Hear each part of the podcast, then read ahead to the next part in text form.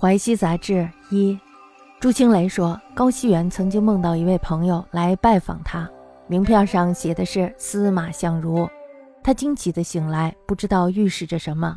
几天以后，高希元无意中得到了一枚司马相如的玉印，玉印古色古香，包浆斑驳，篆刻极为精妙，真是昆武刀刻的。高希元常佩戴着不离身，除非是至亲好友，谁也不让看。他在盐场任职时，德州的卢雅宇老先生任两淮盐运使，听说呢他有这一方玉印，宴席间呢就偶然向他索要观看。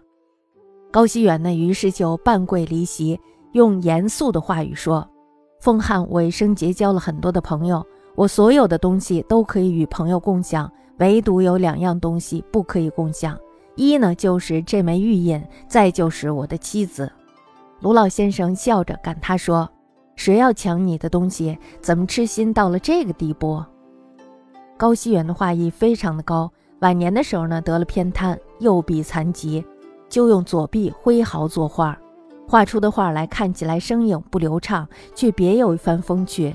他的诗的风格呢也非常的洒脱。虽然他的官职地位终是因为坎坷潦倒而亡，但是呢在现在的读书人当中，也称得上是具有前辈才气的人了。朱清雷言：高希元长梦一客来夜，名次为司马相如。惊怪而悟，莫悟何祥。曰：次日无意得司马相如一玉印，古则斑驳，篆刻精妙，真昆武刀刻也。横佩之不去身，非至亲逆者不能一见。观言场时，德州卢丈雅语为两淮运使，本有是印，宴见时偶所观之。西元离席半跪，正色起曰。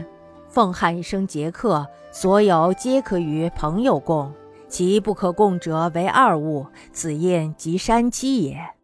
卢丈笑遣之曰：“嗨，谁夺尔物？何痴乃尔耶？”